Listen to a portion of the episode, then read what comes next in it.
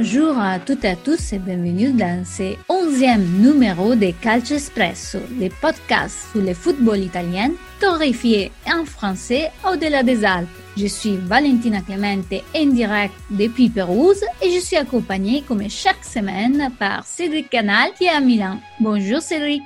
Bonjour Valentina, bonjour à toutes et à tous. La série B est au programme dans notre épisode de cette semaine et pour en parler avec nous, Théo Sivalzian qui est le papa de série Bellissima, un des jolis projets qui mettent en valeur le football et dont nous sommes heureux d'accueillir chez nous. Bonjour Théo.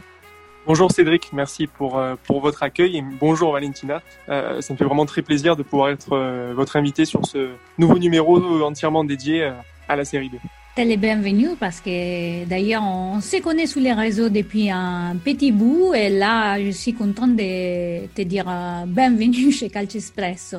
Tu es étudiant en école de journalisme à Cannes et tu as créé il y a plus de deux ans Série Bellissima, un site entièrement consacré à la série B et à son actualité mais surtout à son histoire. Commençons donc à, à parler de tout ça. Tu peux nous les présenter Est-ce que tu as un bon reçu auprès des fans, des clubs euh, de la Ligue? Alors oui, Serie Bellissima, comme tu l'as bien dit, euh, c'est un projet en fait euh, qui a été lancé en juillet 2018. en juillet 2018, donc j'étais sur Perugia. et c'est à partir de ce moment où, à travers un match de, de Coppa Italia, petit match vraiment contre Nova, où euh, ils avaient perdu 3-1 euh, de mémoire, je m'étais dit, ben franchement, euh, je suis passionné par la série B, par la série C, la série D, vraiment le, le calcio populaire. Et voyant qu'il n'existait rien de ce type en français, que ce soit compte Twitter, Facebook, site internet, spécifiquement axé sur la série B et les divisions inférieures, eh bien, je me suis dit, voilà, pourquoi, pourquoi ne pas me lancer, surtout que ça me servirait dans mes études. Projet à, a grandi au fur et à mesure. Euh, ça fait deux ans et demi du coup qu'il existe. Et euh, bien au niveau de l'accueil des, des, fans, euh, il en a reçu un bon, puisque rien qu'en français déjà, je suis parvenu à attirer une petite base de plus de, de 3000 followers sur Twitter, puis à 11 000 visiteurs sur le site, euh, en sachant qu'il n'y a pas de publication euh, régulière, c'est-à-dire quotidienne, hebdomadaire ou mensuelle.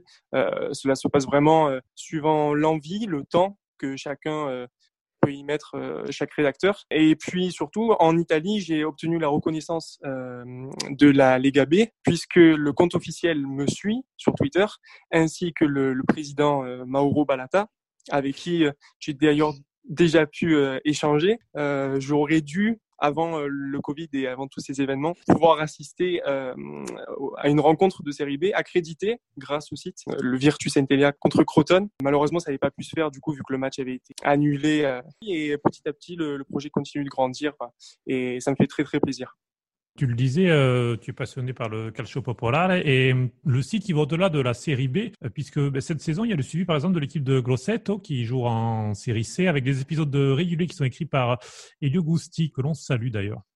Tout à fait. Ben, je le salue aussi. D'ailleurs, j'en profite. C'est d'ailleurs lui euh, qui m'a proposé cette idée parce que euh, Elliot a des, a des racines euh, italiennes par sa femme notamment est de, de Grosseto. Et euh, cet été, fatalité, il s'est rendu sur place et il m'avait proposé de pourquoi pas collaborer ensemble. Qu'il là, il est directement les dirigeants, le, club, pour voir s'il y avait une possibilité de monter une petite sorte de partenariat entre euh, le site et, euh, et, le club pour les suivre à travers un épisode mensuel euh, tout au long de la saison. Puis ainsi, voilà, nous, nous permettre d'obtenir des interviews privilégiées, d'avoir accès à certaines choses que, que l'on n'aurait pas en temps normal, ou notamment, je pense, à pouvoir parler avec le directeur sportif.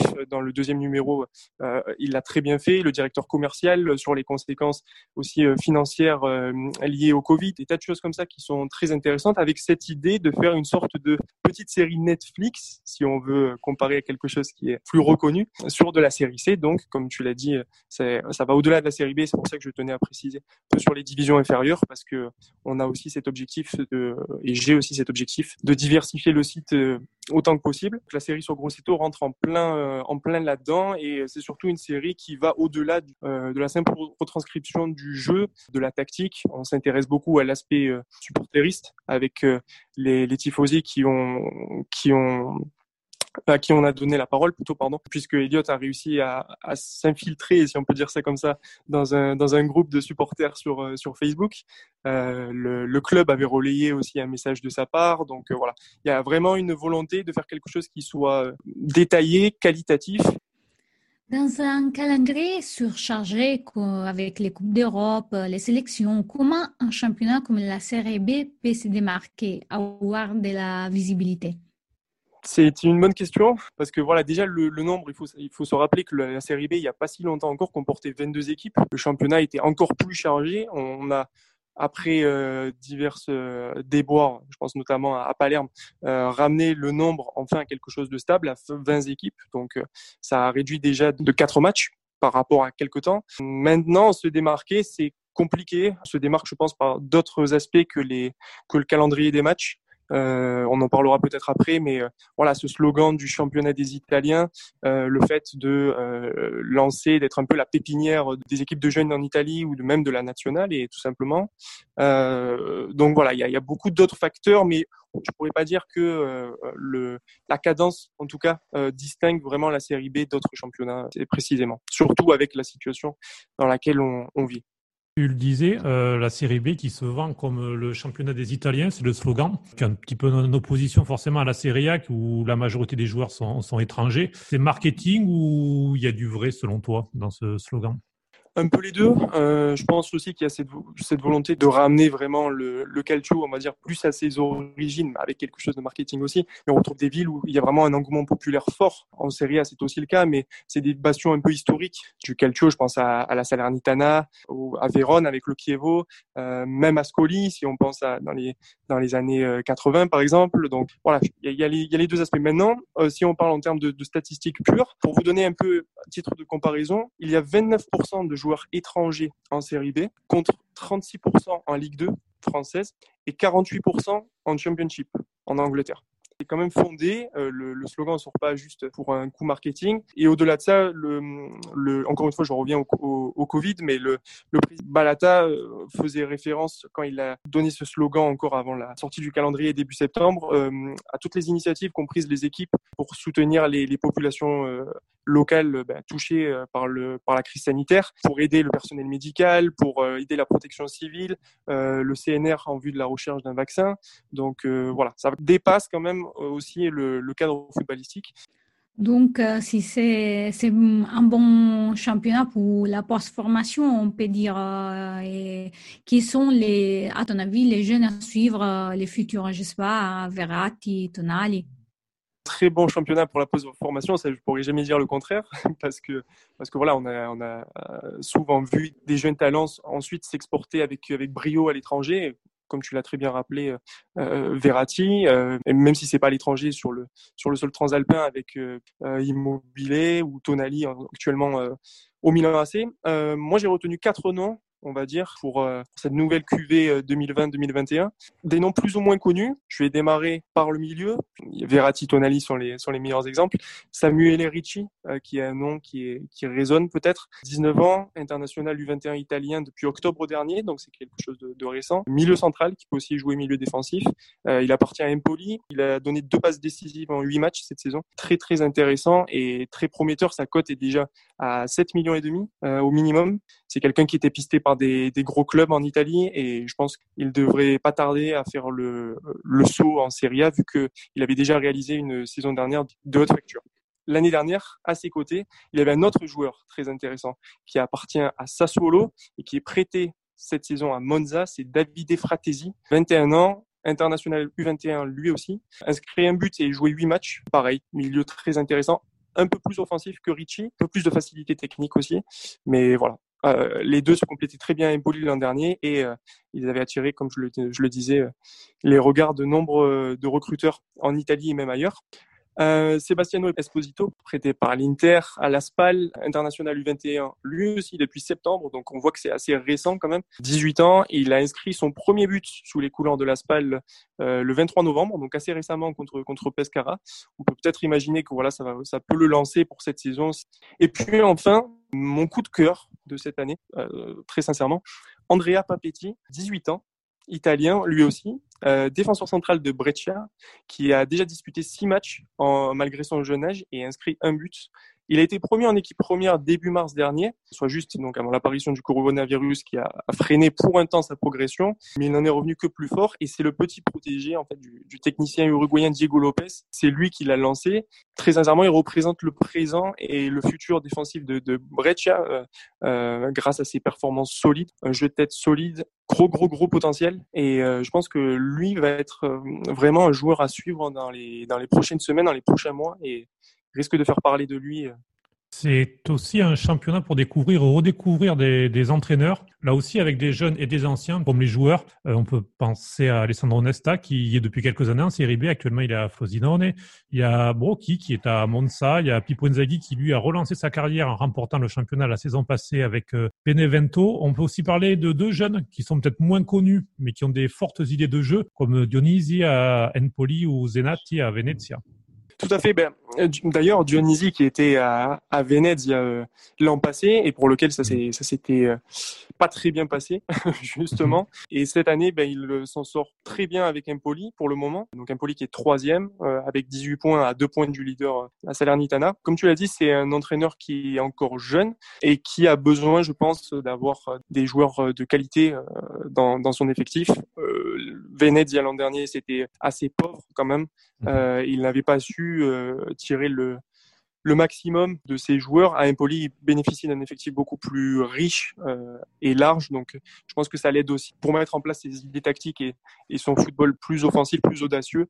Et ensuite, Paolo Zanetti, bien sûr, euh, qui est resté sur une expérience un peu mitigée à Ascoli, mais lui aussi très jeune, 37 ans si je dis pas de bêtises, et qui lui, pour le coup, euh, c'est une plus grande surprise que Empoli parce que Venezia restait sur une saison morose et cinquième avec 17 points euh, en 9 journées et surtout euh, l'éclosion et même la confirmation de joueurs tels qu'Anthony Togourdo qui a été recruté euh, cet été à, à Trapani, le, le, français, notre français, euh, au milieu, et Francesco Forte devant, buteur. 17 buts la saison dernière à la, à la Juve Stabia et qui cette saison est déjà à 6 buts en 9 matchs. Véritable goléador de cette équipe. C'est très intéressant, vraiment deux, deux parcours à deux équipes à suivre, Empoli et, et Venezia, euh, emmenés par euh, deux jeunes entraîneurs et euh, qui sont là aussi très, très prometteurs et audacieux dans le, dans le football qu'ils proposent. Quel est donc les niveaux Tout le monde peut battre tout le monde, comme nous a dit Riccardo Fati, le milieu de la Regina, qui était notre invité il y a un mois. Est-ce que c'est ça? Je le rejoins sur cette idée. Après, il faut aussi nuancer parce que une équipe comme, euh, comme Benevento la saison dernière a vraiment survolé le championnat. Euh, ils avaient un effectif clairement au-dessus. Cette année, d'ailleurs, ils sont 15e en Serie A, donc se défendent plutôt bien pour le moment. Euh, mais oui, après, euh, mis à part quelques exceptions qui peuvent arriver, le niveau est quand même euh, globalement homogène et sur un match, vraiment tout peut, tout peut se passer. Il n'y a pas d'écart conséquent à tel point que euh, l'on va se dire que ce match-là est joué d'avance. Voilà.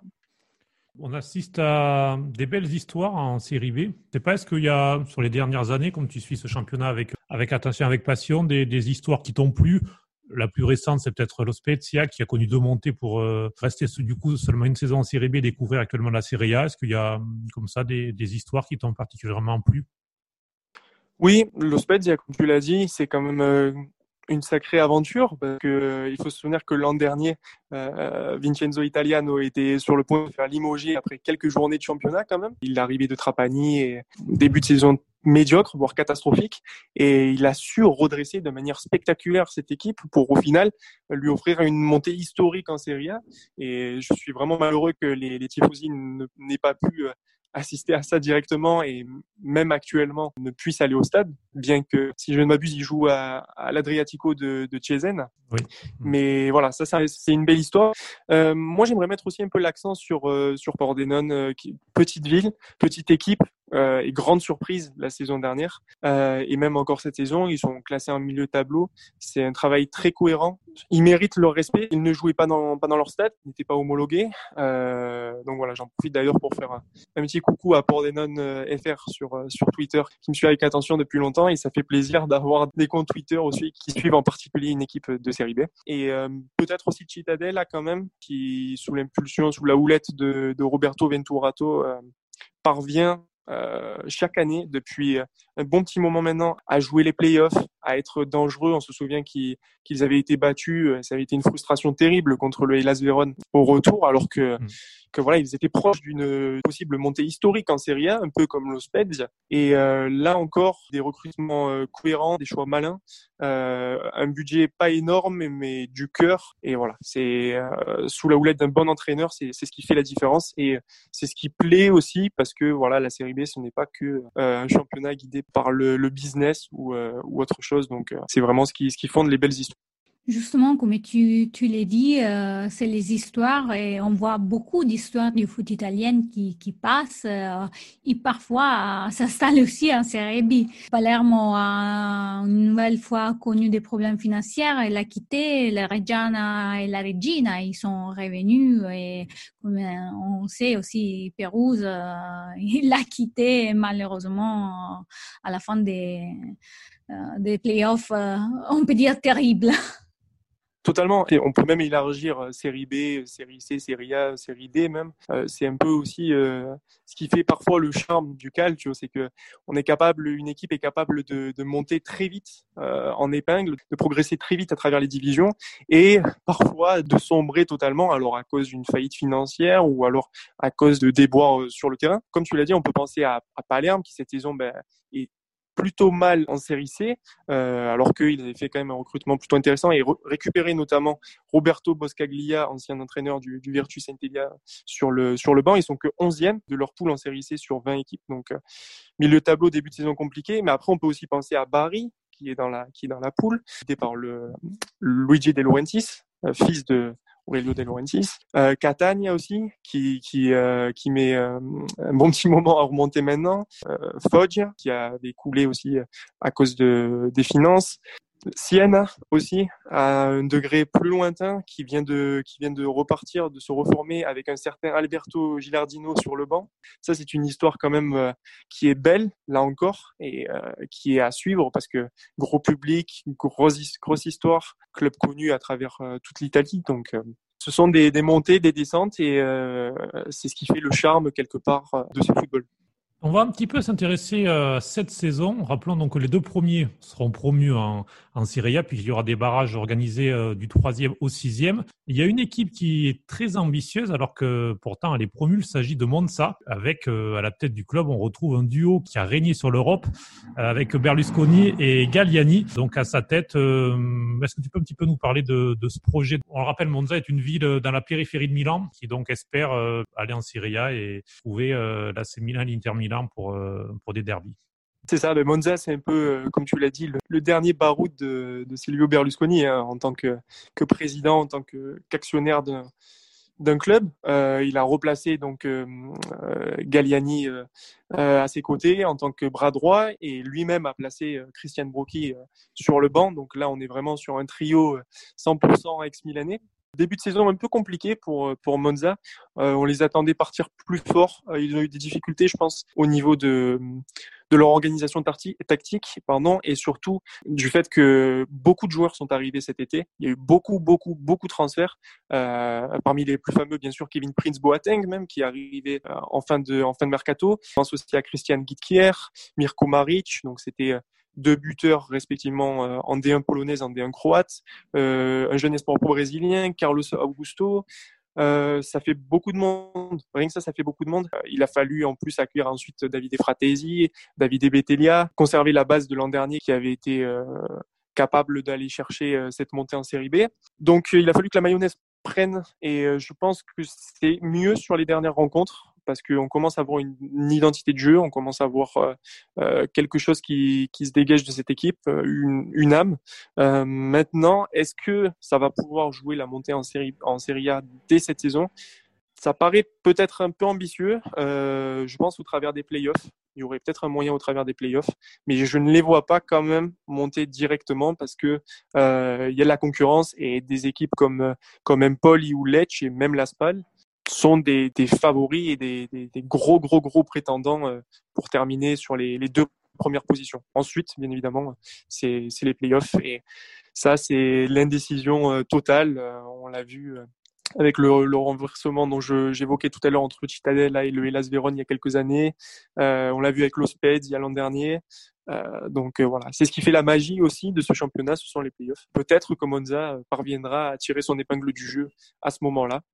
En attendant, le projet est bien sûr très intéressant et attire encore un peu plus les projecteurs et les, la lumière sur le championnat et bien sûr sur le, retour de la ville au premier plan. Merci Théo et on te retrouve sur Serie Bellissima, le site internet, mais aussi les comptes euh, Twitter. Vraiment, merci pour cet éclairage euh, très bien fait. Félicitations.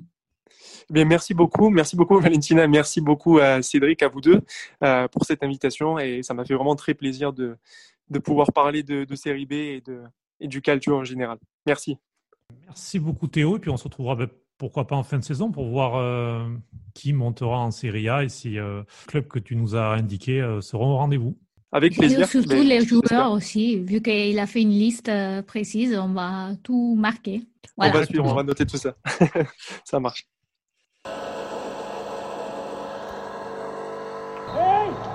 Parte Insigne. Porta il pallone termina in rete, il Napoli in vantaggio. Il gol di Lorenzo Insigne che la sblocca al 31esimo. Calcio di punizione precisissimo col destro e Insigne corre in panchina per farsi dare la maglia di Diego Armando Maradona. Il gol è per lui. Et maintenant, on passe à l'espresso de la semaine. Et c'est même un café longo cette semaine consacré à Stéphanie Frappard, qui est devenue ce mercredi la première femme à arbitrer une rencontre de Ligue des champions hommes. La Française est habituée des premières puisqu'en 2014, elle fut la première femme à arbitrer en Ligue 2.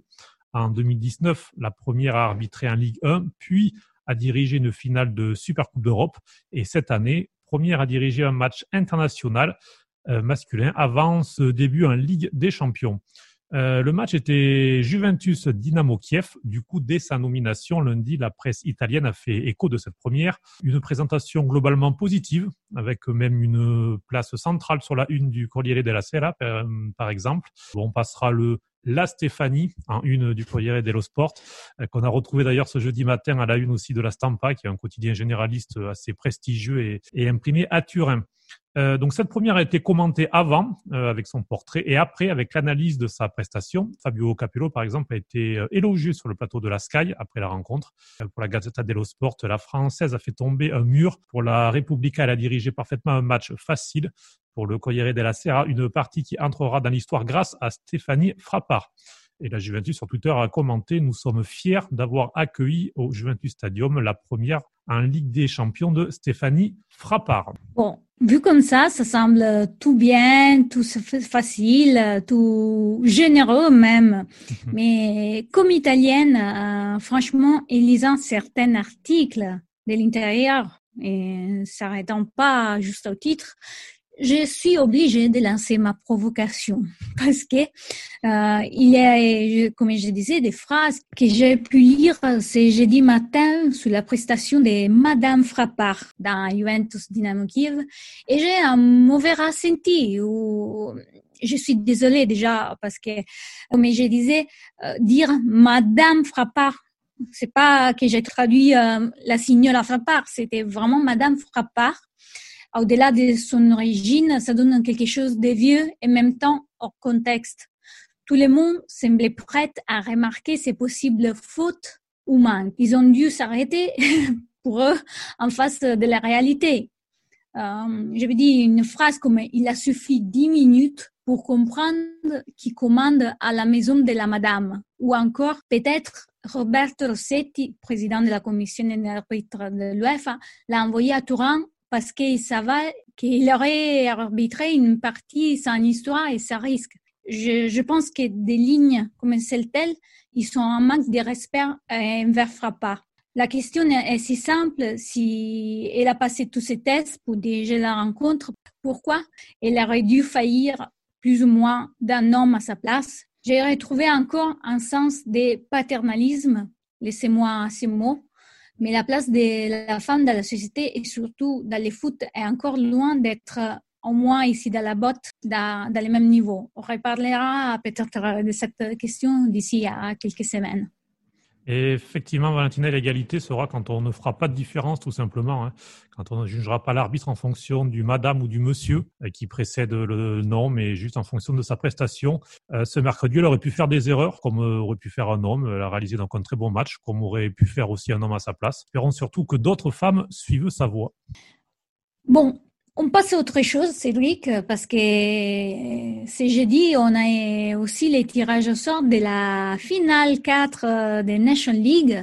L'Italie organisera cet événement et affrontera bien l'Espagne en demi-finale le 6 octobre à Milan. Et d'ailleurs, je te souhaite de participer. L'autre demi opposera la France à la Belgique le 7 octobre à Turin. Et peut-être on ira ensemble. Finale à Milan les 10 octobre. Peut-être en Italie-France à ce point-là. Ce serait pas mal. On pourrait faire un numéro spécial. Euh, ça collerait bien, je trouve, à, à notre thème. Et puis avant de, de, penser à ce final fort euh, et surtout avant de finir cet épisode, une petite information qui, qui me remplit de nostalgie, puisque ce jeudi, l'UEFA a donné euh, l'accord à la Fédération italienne pour les inscrits au cours des diplômes UEFA B et UEFA A. 13 joueurs à la longue carrière ont été sélectionnés donc pour passer ce diplôme d'entraîneur.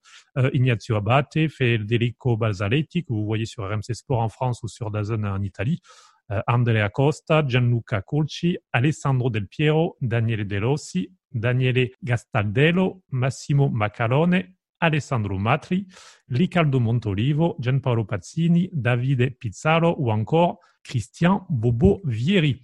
Pourront donc entraîner en série C ou être adjoints euh, en série A avant de participer au master pour entraîner en série A. Et après les avoir admirés sur le terrain euh, durant euh, ma jeunesse, les, donc les voici prêts à s'installer sur un banc et rejoindre les Pirlo, Mota, Nesta ou encore les Fratelli, Inzaghi, Pippo et Simone on peut dire que déjà euh, il y a les auto-entraîneurs à Rome parce que dès qu'on a su ce matin que De Rossi commençait son ses diplômes pour devenir entraîneur, euh, tout le monde il s'est réveillé et il rêve déjà de l'avoir sous les bancs de la Roma. Donc on va avoir une longue histoire racontée peut-être d'ici là. Avec Francesco Totti, un directeur sportif, c'est parfait.